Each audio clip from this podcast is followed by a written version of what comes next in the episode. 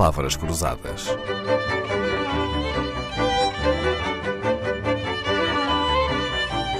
Porque quase tudo é uma questão de semântica.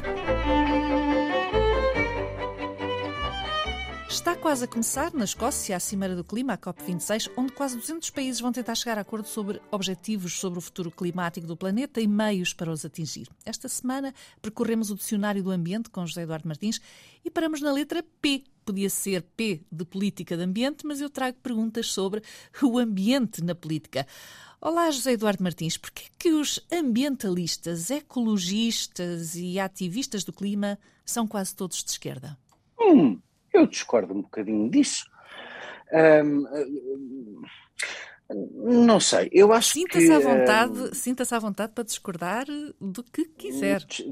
Discordo bastante disso. Acho que cá até, enfim, é uma tragédia. Cá, cá, em Portugal, desde o 25 de Abril, nós não identificamos um único nome relevante na política de ambiente à esquerda, a não ser o engenheiro José Sócrates, e nem sempre pelas melhores razões. E do lado da direita, de Gonçalo Ribeiro Teles a Carlos Pimenta, há um histórico de um adquirido que, enfim, eh, desmente essa ideia. É verdade. O que eu acho que acontece, o que eu acho que acontece os partidos políticos, os partidos ambientalistas são tipicamente de esquerda e faz dó a ignorância com que se expressam sobre a maior parte destes assuntos. E eu não estou a fazer disto uma diatribe direita-esquerda. Eu acho é que a esquerda deixou de ter um modelo de compreensão global de sociedade para se dedicar a ser uma esquerda de causas. Porque no fim do dia, boa parte destas coisas procuram soluções. Não, ver, o, tema das alterações climáticas tem, no fundo, dois tipos de visões. Uma visão inspirada no marxismo, em que basicamente nós vamos decidir através da política tudo o que diz respeito à vida das pessoas e lhes vamos impor um determinado comportamento, ou uma perspectiva direita de dizer que nós devemos continuar a regular o processo de globalização, mas que ele é útil a tirar a humanidade da pobreza e que, portanto, precisamos de instrumentos de mercado para combater os efeitos destas externalidades e concorrência sã para que ninguém tire vantagem uns dos outros de prejudicar o ambiente. A esquerda deixou, a esquerda não consegue, mas isso é uma perspectiva minha, errada, eventualmente errada e discutível. O que eu acho que se passa com a esquerda hoje é que a esquerda pega em pequenas causas, em grandes causas, mas em, em, pequenos segmentos, a causa dos direitos das minorias, a causa do ambiente, a causa disto, a causa daquilo, porque elas são atrativas para a geração Z.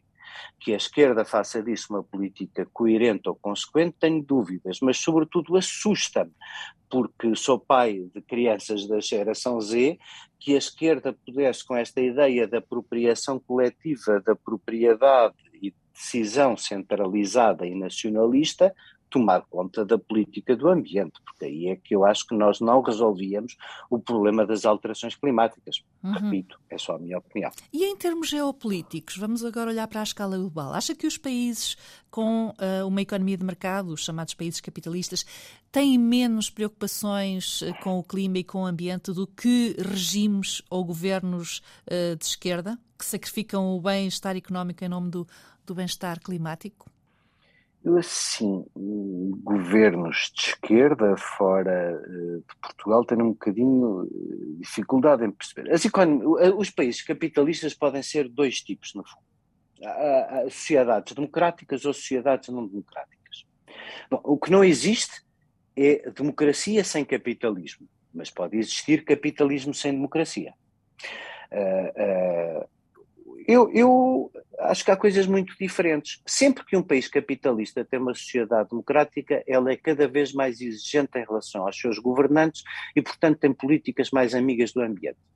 Sempre que um país capitalista é uma ditadura de esquerda, como é o caso da República Popular da China, que tem um partido único e especiais responsabilidades, a sociedade decide coisa nenhuma e, portanto, uh, uh, as decisões são tomadas centralmente pelo partido que manda.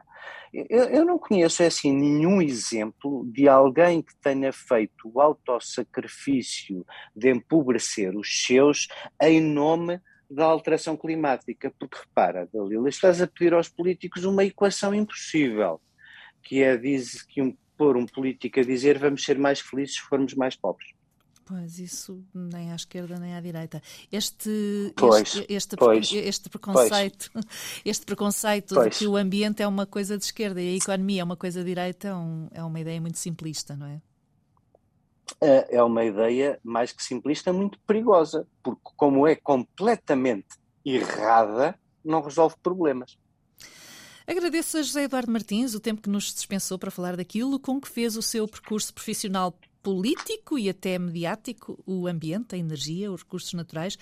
José Eduardo Martins foi o primeiro da sua geração a destacar-se nestes temas, que há 30 anos, quando licenciou em Direito, nem sequer se ensinava na faculdade, mas hoje, e como ouvimos nos episódios desta semana, legislação sobre o ambiente é o que não falta. Resta dizer que esta semana a sonorização e montagem foram de Henrique Santos, o genérico, como sempre, é de Vitorino e de João Paulo Esteves da Silva. Para a semana, a conversa é outra e o convidado também. Palavras Cruzadas, um programa de Dalila Carvalho.